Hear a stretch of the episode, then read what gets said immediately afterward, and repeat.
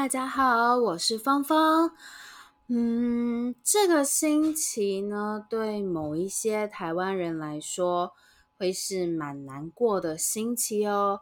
因为明天九月二十一号呢，嗯，是台湾九二一大地震的第二十四周年。没错，在二十四年前的台湾呢。九月二十一号的晚上，发生了非常非常大的地震。那次的地震死了两千多个台湾人，很多人的家人都在那次大地震中死去。我还记得那是我好像八岁九岁的事情吧。我那个时候还在念小学，然后有一天半夜。我那个时候在睡觉，突然天摇地动，家里面所有的东西都开始剧烈晃动，然后真的，这个地震是我有生以来，就是我出生之后第一个有印象的地震。在九二一大地震以前，我没有什么遇到地震的经验。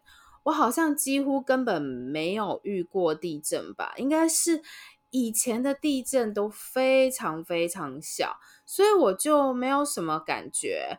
所以在一九九九年九月二十一号那一天，我真的吓死了，我真的，我真的，真的觉得吓死了。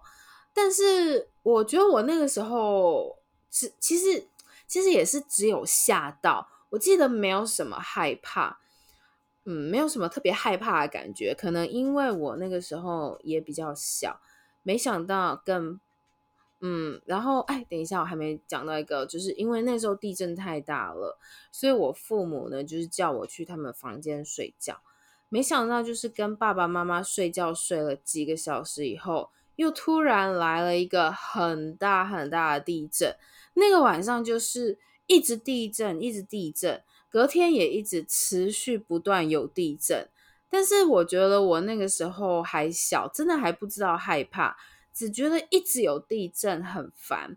直到隔一天哦，我们看新闻的时候才发现，九二一大地震让超级多房屋还有大楼倒塌，不止在地震的那个中呃震央的附近。那个时候正阳是在南投，就是在台湾的中部，靠近台中那边。那个时候不止在南投啊，台中那边有很多房子倒塌，连在台北的大楼都倒塌了，超级可怕。因为看到那么多人的房屋倒塌哦，所以就是我们家在九二一大地震发生之后，我们都不敢回家，很多人也都。不敢回家，大家都在公园里面扎帐篷啊，睡在帐篷里面。然后我们家是地震发生以后的那个星期，都睡在爸爸的车子里面。我们大家是真的都不敢回家，非常害怕，很害怕我们的房屋也会倒塌。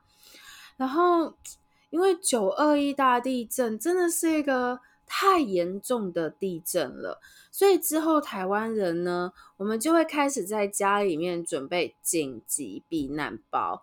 这个紧急避难包呢，就是我们会在一个包包里面，呃，装水啊，装一些可以放很久，不容易坏掉的饼干，我们也会在里面装一些现金啊，就是钱，还有像是收音机啦、手电筒等等的东西哦。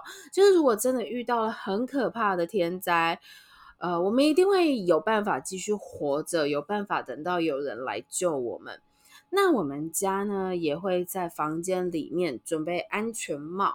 我们会把安全帽放在床的旁边，这样地震发生的时候，我们可以赶快戴上安全帽，保护我们的头部。